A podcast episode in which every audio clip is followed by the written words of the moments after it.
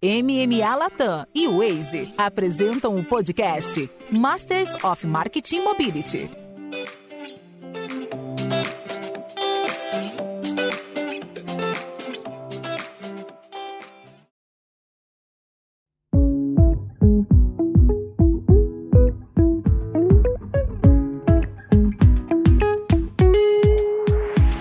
Mais um episódio da série especial Masters of Marketing Mobility em parceria com o Waze. Tô aqui com a Elo, Elopinho, Country Manager do Waze e minha co-host aqui presente nessa série especial, bem legal. Vou sentir saudade quando ela terminar, Elo. É, esse é o último episódio da série, então vamos fechar aqui com chave de ouro com os nossos convidados de hoje, né, Pacete? Aliás, que convidados, hein? Uhum. A gente tem hoje vai ser um show de dados aqui, já dá para ver uhum. pelos bastidores. Sara Bushwitz, CMO da Mastercard. Sá, bem-vinda, viu? Mais uma conversa nossa. Oi, muito obrigada pelo convite. Estou muito feliz em participar desse episódio. A Sara que não só acompanha todas as tendências, mas está ali no pulso uhum. das transações e do consumo. É uma perspectiva muito interessante. Alberto Serrentino, fundador da Varese Retail. Varese, para quem é carioca, e Varese também, para quem estiver em São Paulo. Então, essas duas derivações, bem-vindo. É o Papa do Varejo, é isso? Não, não é tudo isso, não. Obrigado, gente. Prazer estar aqui com vocês. Eu, eu, eu desde, desde, desde que eu sou criança, o Serrentino vem falando aí de varejo e acompanhando muitas transformações. Não, longevidade eu até tenho. Enfim, uma, uma dupla muito legal para trazer muitos insights. É, é, sobre isso, né? Sobre informação, é sobre conhecimento. Elo, vamos fazer uma intro aqui do nosso episódio. É, tivemos outros episódios que tratavam de tendências, olhando um pouquinho para o fim do ano, olhando. Mas do que, que a gente está falando dessa junção de varejo e consumo? O que está acontecendo e o que, que a mobilidade nos ajuda? No que, que a mobilidade nos ajuda a entender esse contexto?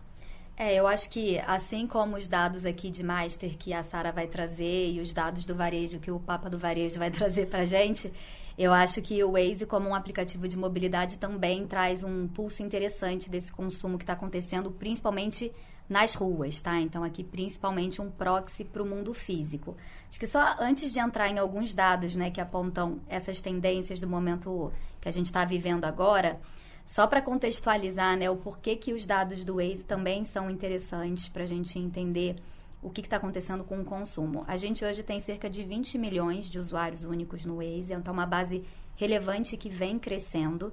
Mais da metade de todas as navegações que acontecem no aplicativo são relacionadas a consumo, ou seja, a pessoa indo para um supermercado, para um restaurante, para uma farmácia, indo consumir alguma coisa. E aí a gente consegue, né, combinando isso, uma audiência grande com esse contexto que a gente está na vida do consumidor, que está ali na rua indo consumir alguma coisa, a gente consegue perceber uma alta correlação entre o fluxo no Waze para as categorias de consumo, para o varejo, e dados de transação do Banco Central. É uma correlação muito alta. Alguns parceiros nossos já viram né, esse, essa análise que a gente fez. Então, a gente consegue, de certa forma, aí, ajudar os nossos parceiros a entender o que está acontecendo. E agora eu vou trazer alguns números aqui, olhar minha colinha de novo. O que, que os dados do Waze dizem? A gente vê um cenário otimista nesse ano para as principais categorias de consumo, mas principalmente para turismo e alimentação. Então, turismo, a gente vê fluxo para hotéis crescendo 45% ano contra ano. Estou falando do ano fechado, janeiro a setembro, comparado com o mesmo período do ano passado. Aeroportos crescendo 53% ano contra ano. E alimentação também. Bares crescendo 69% e restaurantes 42%. E é importante né, reforçar que são categorias que foram mais impactadas pela pandemia, né? Então, elas também crescem porque tem uma base um pouco mais afetada no ano passado, mas não somente por causa disso, porque dessas quatro que eu mencionei aqui, com exceção de aeroportos, né, todas também crescem contra 2019. Então a gente já vê aí uma uma resiliência né, e, um, e um crescimento até comparado com o período pré-pandemia, pelo menos aqui, né, do que os dados do Waze dizem. E aí, quando a gente vai pro varejo, a gente vê um crescimento de 22% ano contra ano, puxado muito por shopping. Shopping é a principal categoria de consumo no Waze, né, de navegação, de fluxo no Waze. As pessoas usam muito o Waze para ir até os shoppings, cresce 35% ano contra ano. E aí eu vou aproveitar, Pacete, e já chamar aqui a Sara e o Alberto para me complementarem, porque eu acho que eles podem ajudar a gente a entender, né, o que, que é esse crescimento, porque dentro de shopping a gente tem uma série de serviços e produtos e, e, e subcategorias do varejo. Eu acho que eles podem me, me complementar bem aí com os dados de, de transação e os dados do varejo. Vai lá, Sá. É, realmente esses dados da Elo, eles fazem, estão muito alinhados com os dados que nós temos.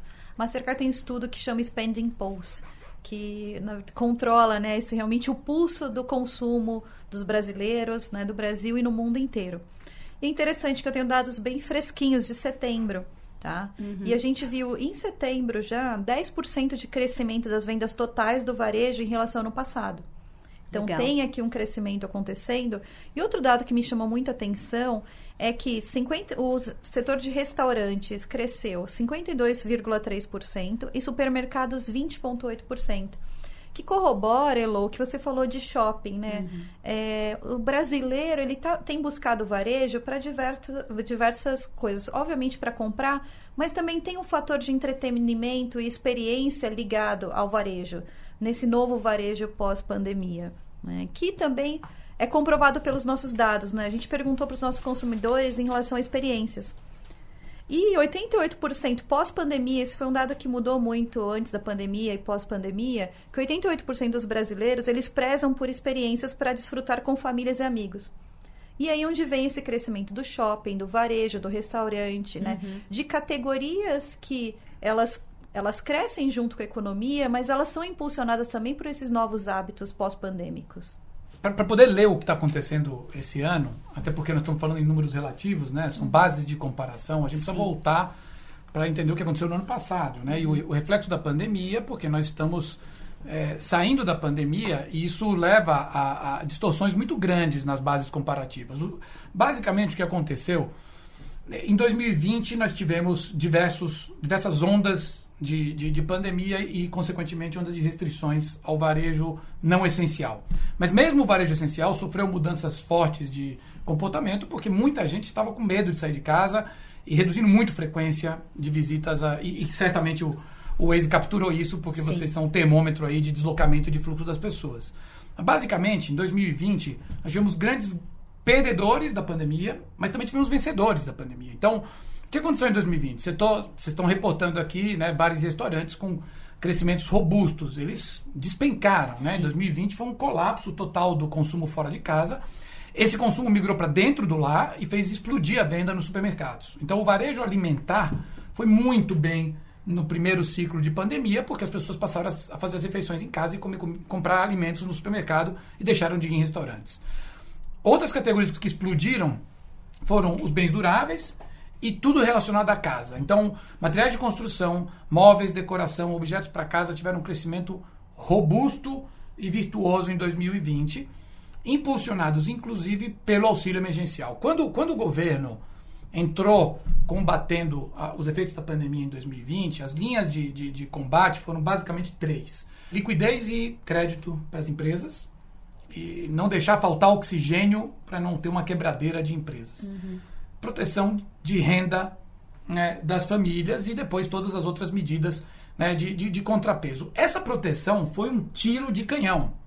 Então, o, o que aconteceu no segundo semestre de 2020 no Brasil foi uma enorme bolha de consumo impulsionada por uma distribuição de recursos sem precedentes na nossa história. Para vocês terem uma ideia, o Bolsa Família em 2019, com todo aquele aquela áurea de, de programa que é, é, gerou uma agenda política para o Brasil, distribuiu 34 bilhões de reais para 20% das famílias brasileiras, mais ou menos, está arredondando os números. Em um ano.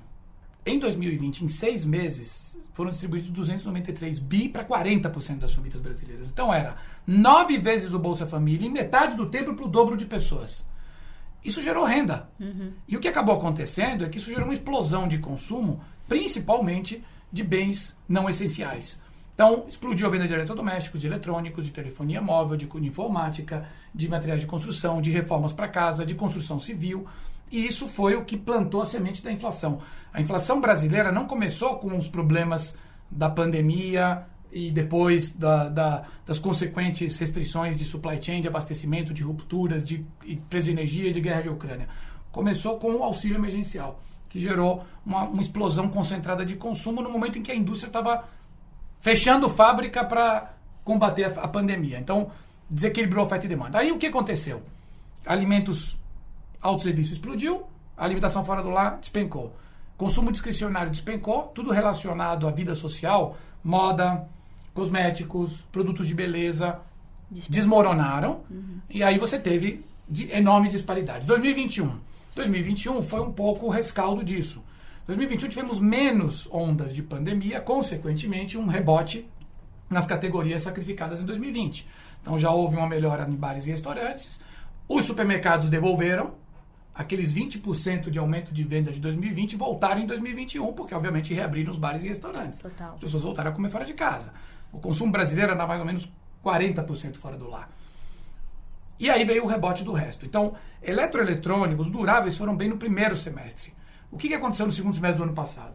Inflação, juros e queda de confiança. Isso é a morte para bens duráveis e para consumo baseado em crédito. Então, a venda de materiais de construção, que em 2020 foi a melhor da história, foi o recorde histórico de venda, nunca se vendeu tanto material de construção no Brasil, em 2021 voltou negativo.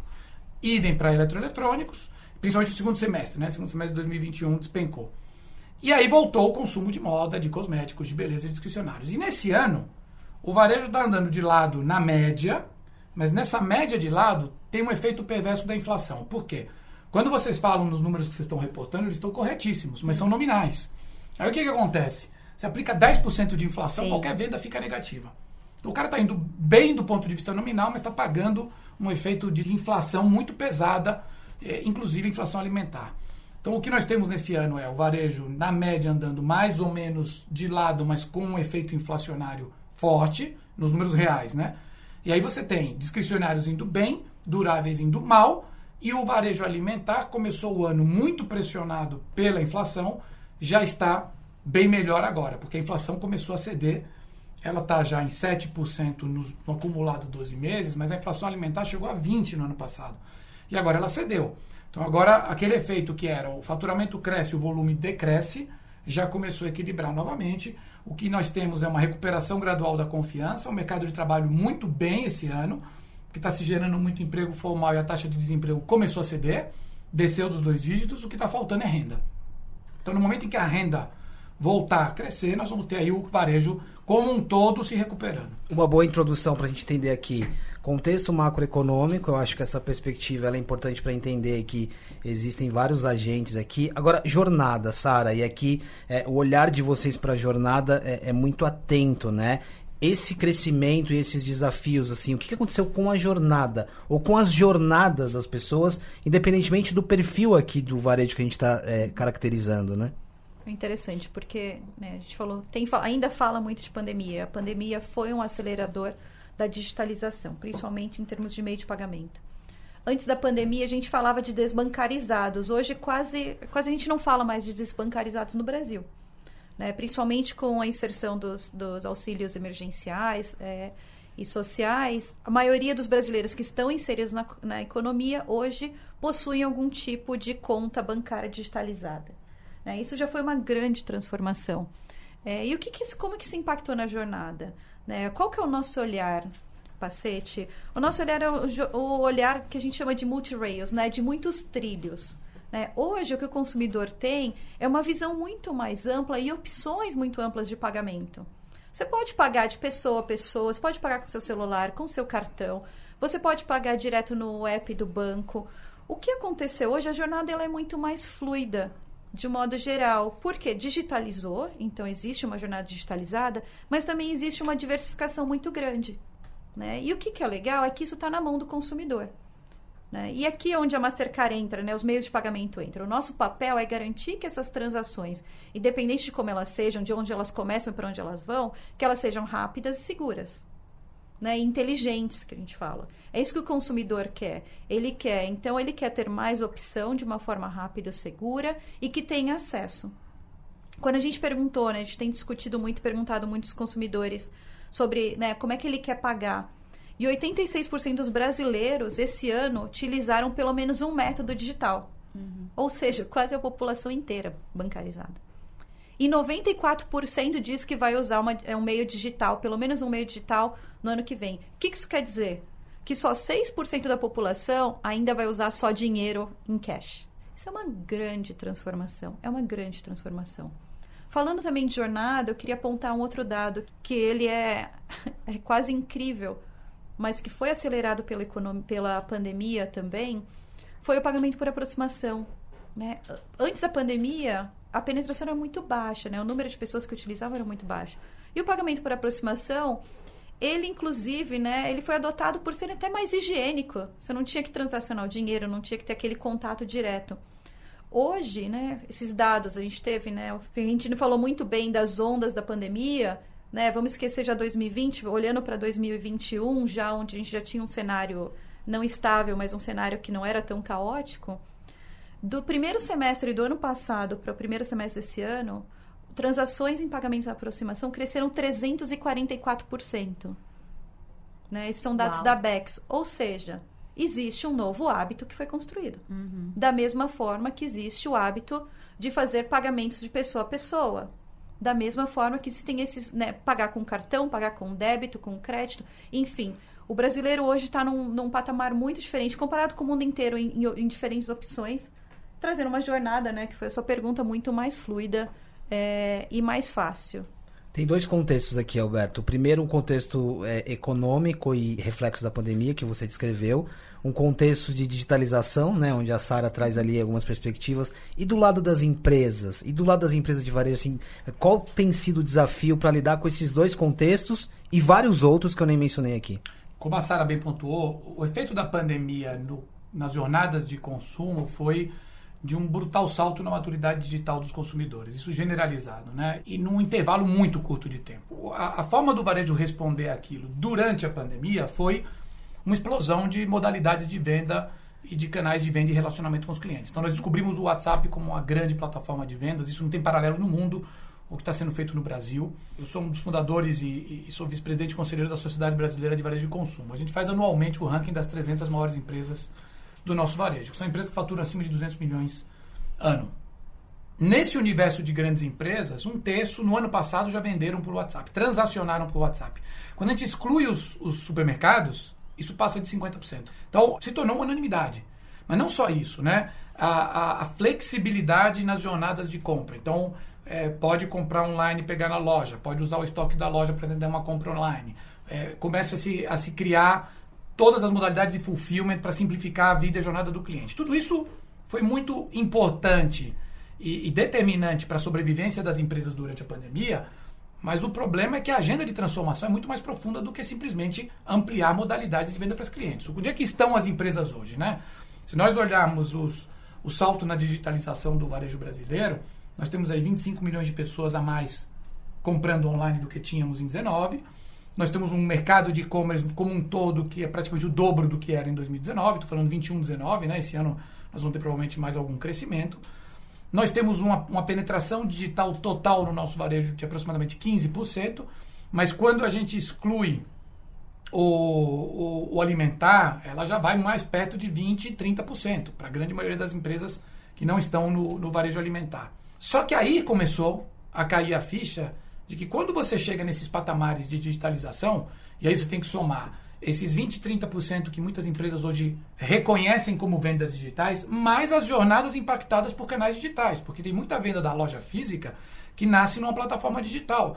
Então passa por ela. E aí, onde é que começa a doer? Começa a doer nos fatores estruturantes da transformação. Aí você começa a ver que você tem sistemas ainda muito, muito é, amarrados, porque muitas empresas de varejo ainda estão baseadas em sistemas legados, não é componentizado, você não tem a, a, aquela flexibilidade e agilidade de poder atualizar a tecnologia o tempo inteiro. É, não, não, estão, as arquiteturas não estão em nuvem, não estão em microserviços, os cadastros estão desintegrados. Tem empresa de varejo tem dois, três, quatro cadastros e não conversam entre si. Tem o cadastro do online, o cadastro da loja, o cadastro do CRM, o cadastro do saque essas coisas estão desintegradas, então você não tem visão única de cliente. E aí você começa a multiplicar essas modalidades de entrega e de fulfillment, e você descobre que o custo de servir para essa última milha começa a explodir e não cabe na margem. E aí você começa a ter que falar, bom, precisa orquestrar tudo isso, eu não tenho tecnologia, vamos investir em tecnologia. Ou seja, você começa a perceber que a agenda de transformação é uma longa jornada que começa por fatores estruturantes, que são arquitetura de sistemas, cultura, porque também o método de funcionamento, as empresas não foram pensadas para funcionar orientadas a clientes e a jornada de cliente.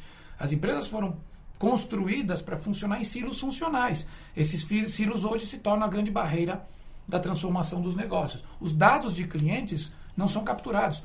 A grande maioria das empresas de varejo não identifica cliente em loja. Então, quando você fala, tá bom, vou, vou começar a olhar a jornada de cliente, fazer personalização, trabalhar CRM, mas como se eu não detecto 80% das minhas vendas que são as que acontecem nas lojas. Né? Então, é, é, nós estamos nesse lugar agora, que é o consumidor mudou, em dois anos houve um salto de maturidade digital que provavelmente levaria uma década para acontecer. O consumidor está desprendido e, e, muitas das suas jornadas passam ou são impactadas pelo mundo digital. O varejo entendeu, começou a priorizar essa agenda, mas não está pronto para ela. O cliente andou mais rápido do que o varejo. É interessante aqui o tanto de desafios estruturais, né? Mas, de novo, não dá para associar a pandemia uma transformação. Foi o início de uma Sim. agenda. Eu estou lembrando Sim, muito que ela aqui. acelerou, né? Mas é, já vinha acontecendo. Acelerou, antes. acho que. de aceleração. Expôs é. muito desses desafios que vocês colocaram aqui. Minha mãe tem 75 anos e eu gosto muito de usá-la como exemplo que antes da pandemia minha mãe não tinha acesso a nada digital. E aí ela passou a ter acesso por WhatsApp por uma questão de, de sobrevivência, literalmente, né? E aí, né? Como que eu chego até essa consumidora que tem um, que tá num novo canal? E aí, Elo, aqui tem um ponto importante. Tudo que, tudo que a Sara descreveu, o Alberto descreveu, tem a ver com digitalização e tem a ver com é, adicionar aqui plataformas e tecnologia. Quando você olha para vários clientes, vários parceiros, no caso do Waze, qual o papel que a mobilidade exerceu aqui nessa nossa conversa? Mostrando que é, a importância dos dados, a importância de mapear a jornada, sim. outras possibilidades aqui. É, eu acho que sim, os dados são, é um papel importante, mas acho que a gente já falou muito sobre isso até em outros episódios. Mas eu acho que uma coisa interessante falando é, do Waze, né? Porque o Waze é uma plataforma que está na rua, mas ele é uma plataforma digital. Então ele conecta o mundo digital com o mundo offline.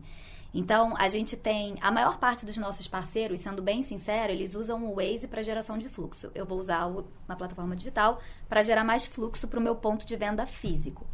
Mas a gente já começa a ver, acho que são talvez os mais evoluídos, os mais maduros, os que estão um pouco à frente nesse processo de digitalização, olhando da outra forma também. O Waze é uma plataforma que tem sinais super ricos do que está acontecendo no mundo físico, porque no final a gente guia as pessoas para o consumo no físico, que pode me ajudar nos meus canais digitais. Então, por exemplo, vou falar de mídia, que comunicação, tá? É, eu consigo falar com quem está indo para casa e promover meu delivery, promover meu e-commerce. Eu consigo usar essas audiências do mundo offline para falar de benefícios de outros canais. Eu consigo falar com quem frequenta a minha loja, a gente tem essa segmentação para falar, para promover consideração de um canal novo. Você sabia que eu vendo por WhatsApp? Você sabia que você pode comprar online e retirar na loja? Até para promover essa integração, porque no final do dia, como o Alberto falou, é o consumidor. E o mesmo consumidor que compra online, ele compra na loja ele compra pelo WhatsApp.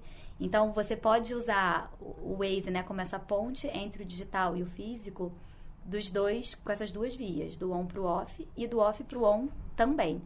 Eu acho que esse é só uma questão de maturidade. Alguns clientes estão mais prontos para ter essa conversa do que outros. E tem um aspecto muito importante nisso que, que a Elo está falando, porque está é, é, tá se discutindo muito que a, o, o, salto digital do biênio da pandemia é, afastou os clientes das lojas. Isso não é verdade. Não, não é verdade. O, o, que aconteceu é que a forma de ir às lojas mudou. Então, uhum em termos práticos, um consumidor mais empoderado digitalmente e um consumidor mais maduro digitalmente, ele vai menos, em menos lugares para realizar a mesma compra.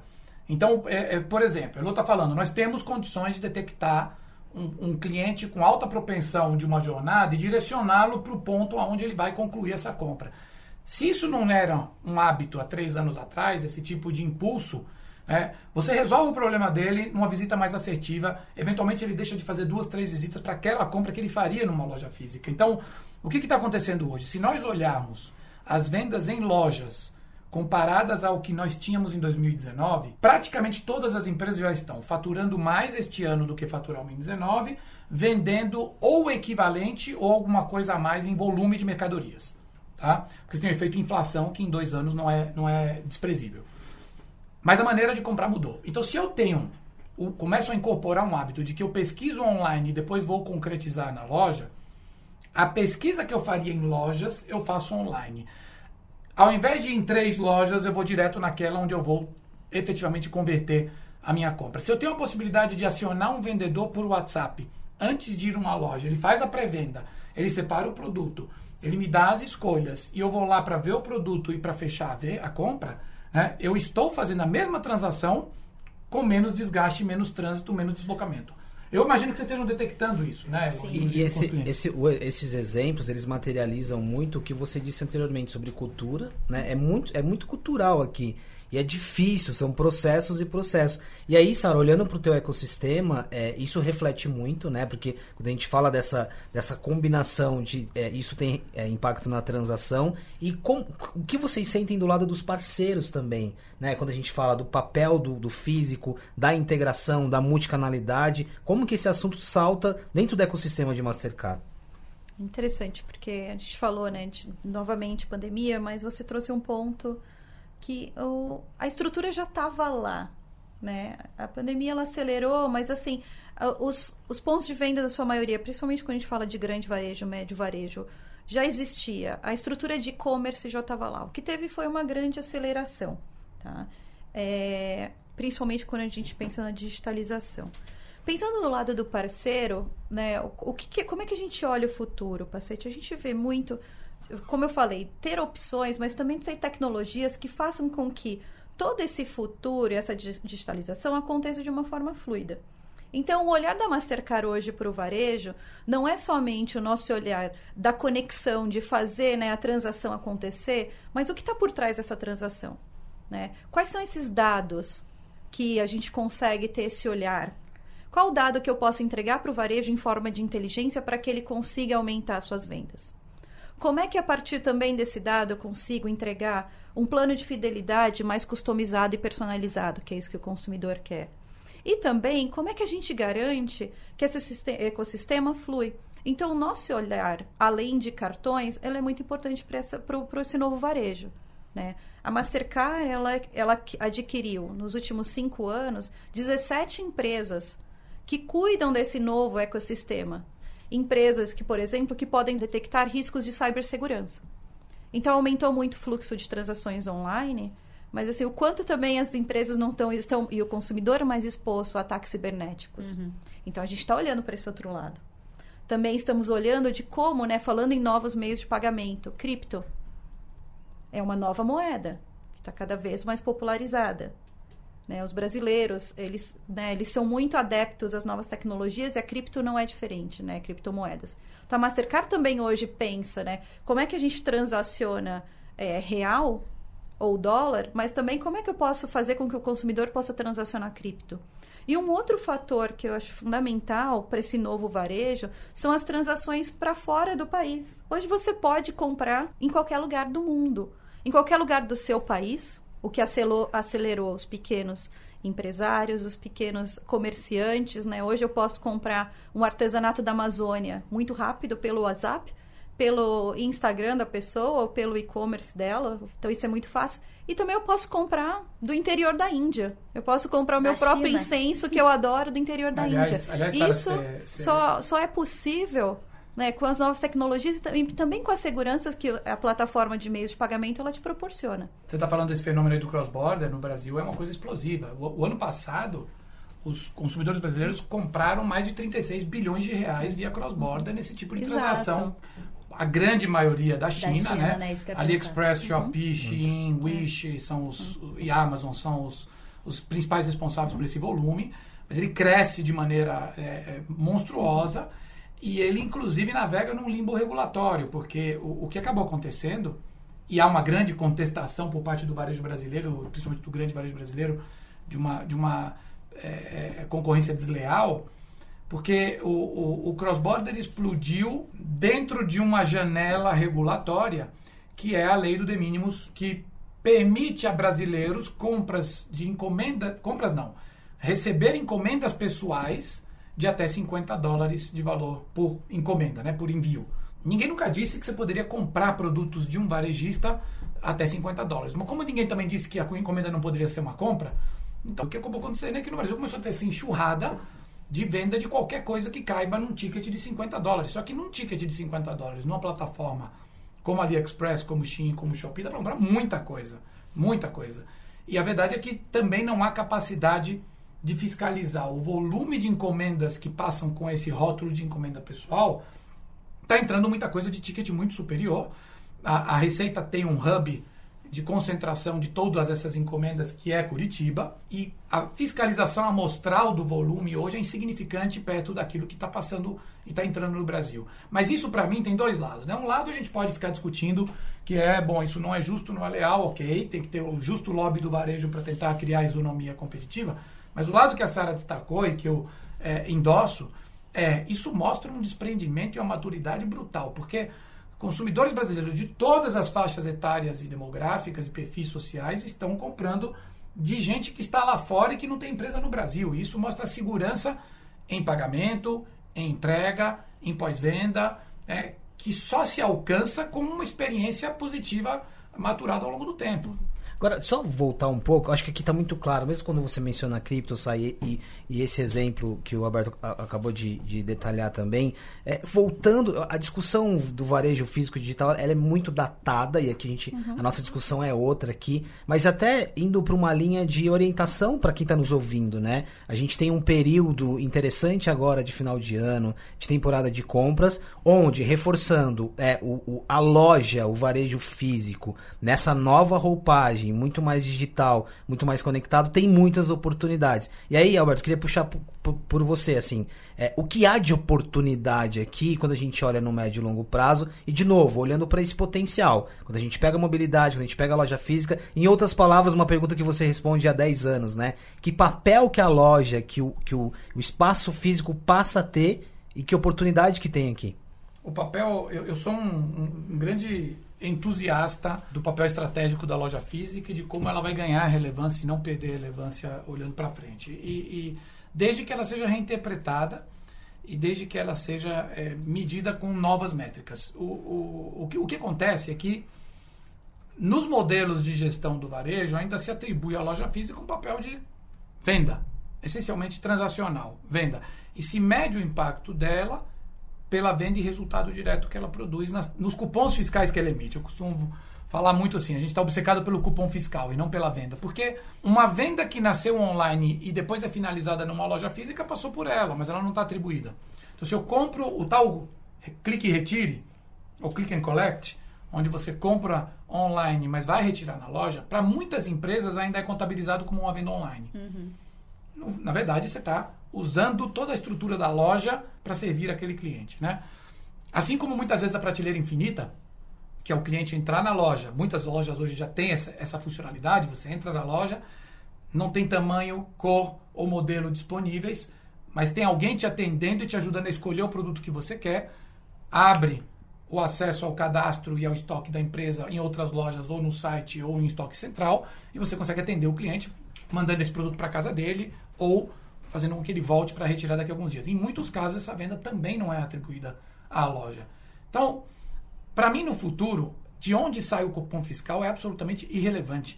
Nós vamos, inclusive, parar de fazer essa conta, porque não vai dar mais para fazer essa conta. Porque tem vendas que não dá para atribuir.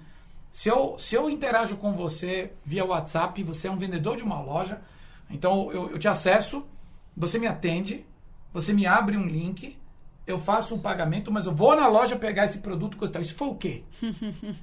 Não faz pois a menor, é, não faz, não tem a menor importância, né? E aí, quando você fala que as empresas, de certa forma, não, não, não estavam preparadas para lidar com, com as jornadas em si, é muito sobre isso, né? Agora, é, jogando aqui, Sal, é, quando você fala de cripto, por, você usou um termo que é, é o ecossistema fluido, né? e aqui é muito importante.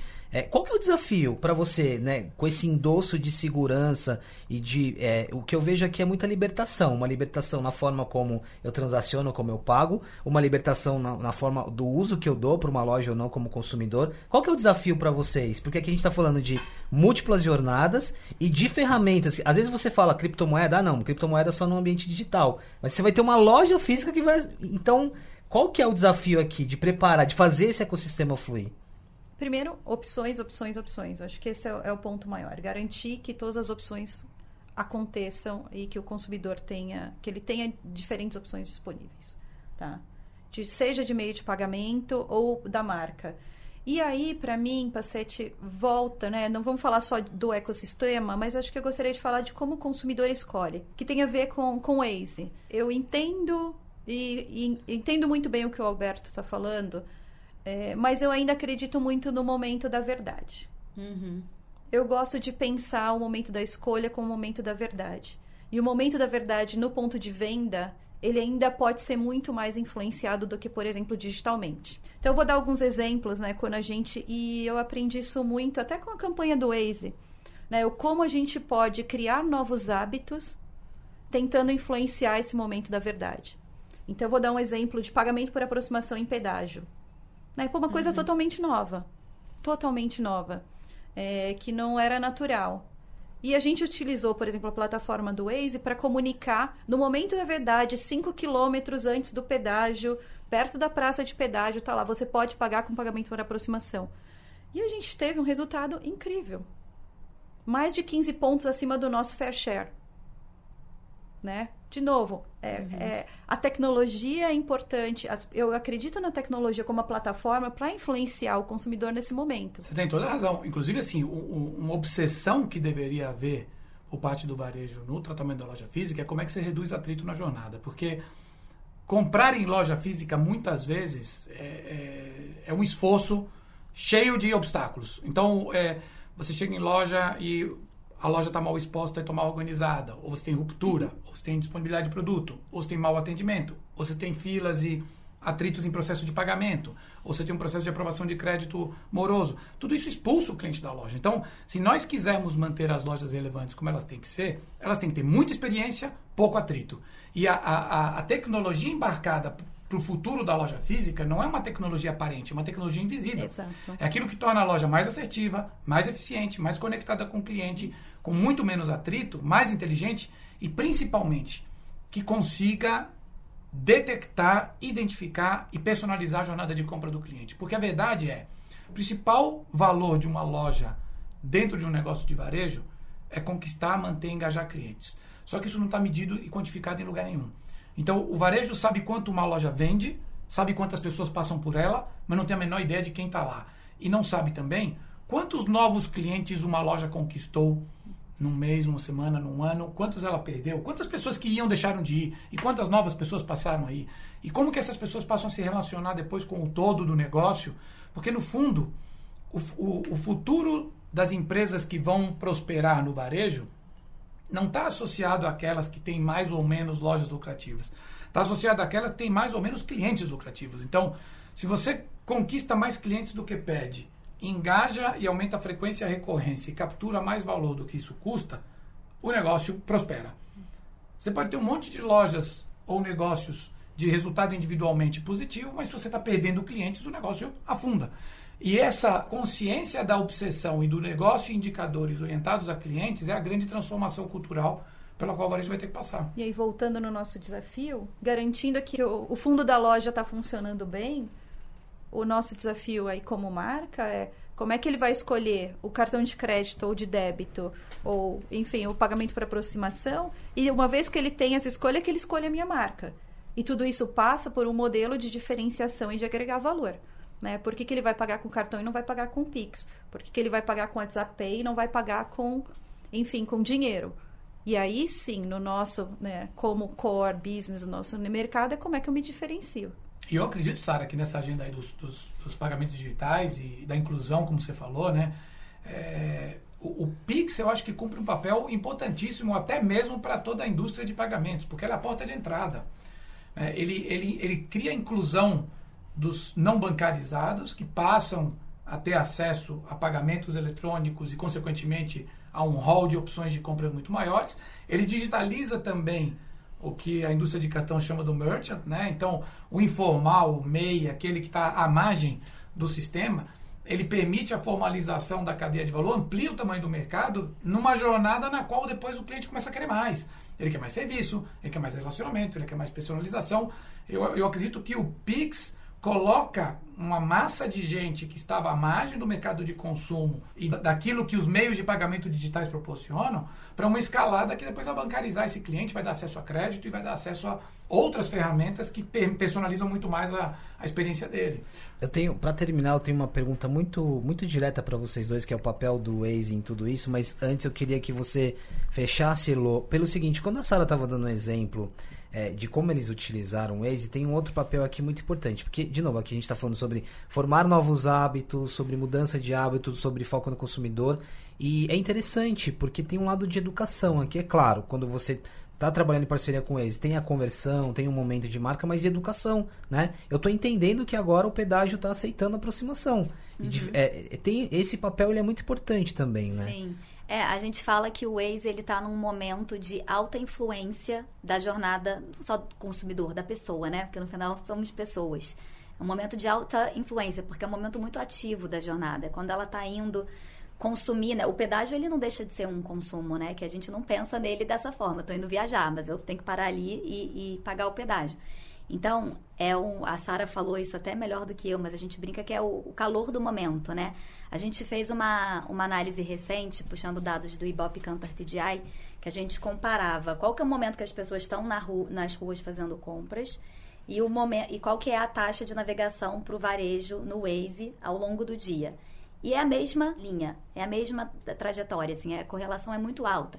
Então é isso, é um, é um momento muito ativo da jornada do consumidor. Enquanto a TV, a internet, você vai pegar lá à noite, quando você chegou em casa, talvez vai comprar online.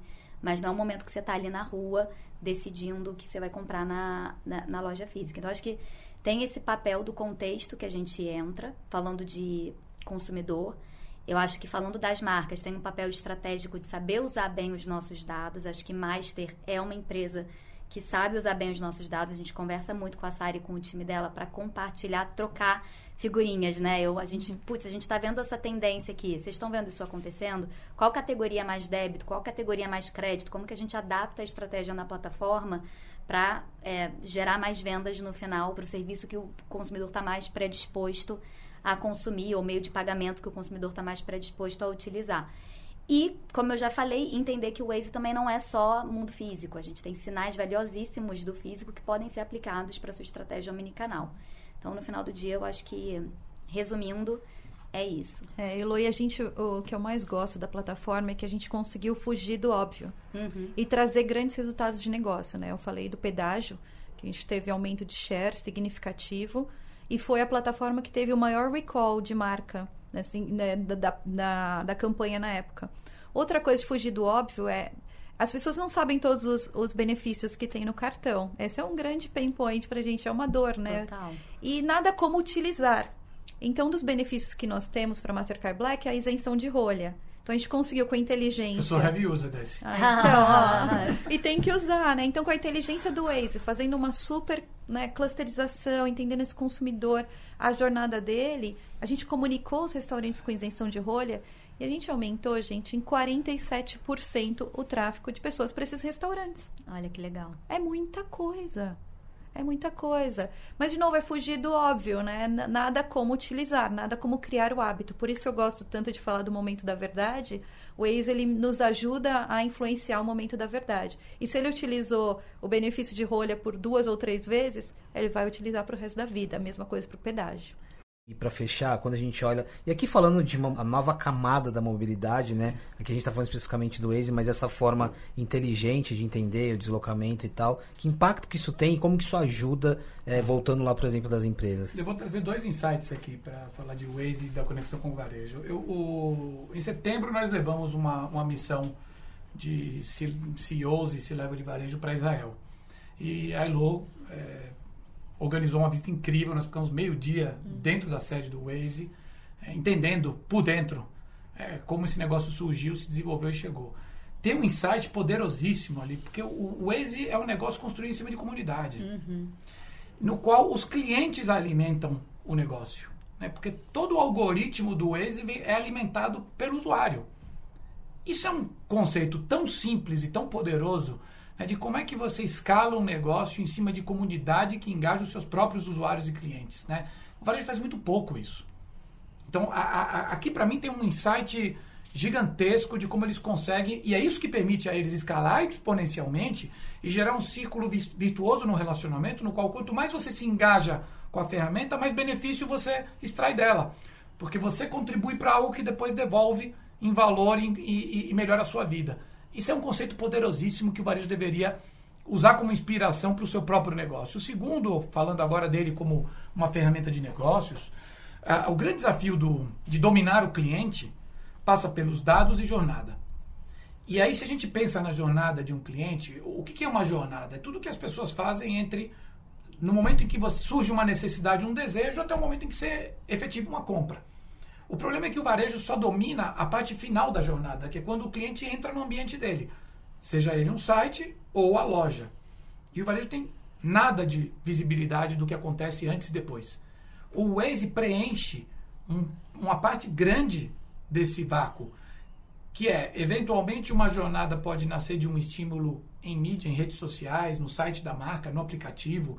Aquilo despertou alguma coisa que levou as pessoas até uma, uma compra. É, é, se nesse trajeto alguém interfere naquilo que era uma ideia e que passa a se concretizar em algum outro lugar, você desviou a jornada e quem ia capturar essa venda não sabe o que aconteceu. O cliente simplesmente não apareceu. Então, eu acho que é, é, o Waze preenche a jornada do momento em que ela começa até o momento em que ela é finalizada, aonde se finalizam 85% das jornadas de compra no Brasil, ou seja, nas lojas. Inclusive, desculpa, mas esse exemplo que ele mencionou é exemplo até de uma estratégia que muitas marcas usam no Waze, que é você pegar a audiência que passa pela minha loja, mas que normalmente vai para um concorrente. E aí eu ofereço uma mensagem para essa audiência. Então é isso, é um momento da jornada que acho que muitas marcas estão olhando, mas nem todas estão olhando, que é essencial para preencher essa lacuna.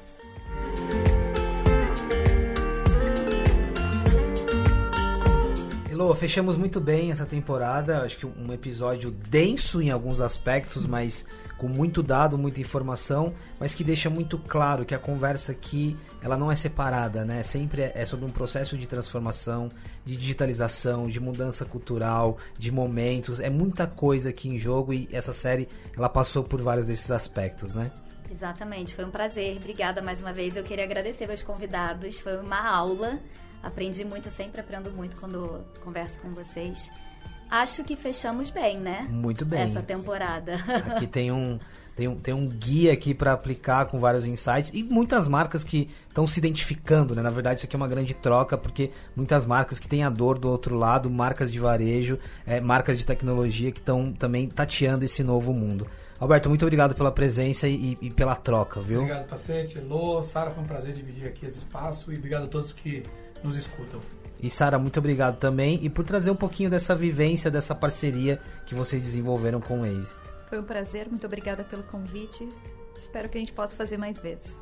É isso, pessoal. Você que é nosso ouvinte frequente, obrigado por mais um episódio dessa série maravilhosa. Você que chegou agora, tem uma série inteira aí para maratonar, falando sobre insights, sobre eventos, sobre tecnologia e vários outros assuntos, conectando o mundo do marketing com o mundo da inovação. É isso. Nos vemos até uma próxima temporada do Masters of Marketing Mobility, oferecido pelo Waze.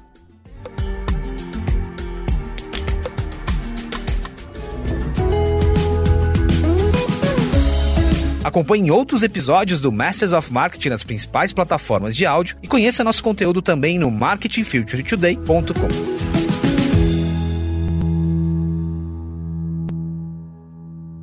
MMA Latam e Waze apresentaram o podcast Masters of Marketing Mobility.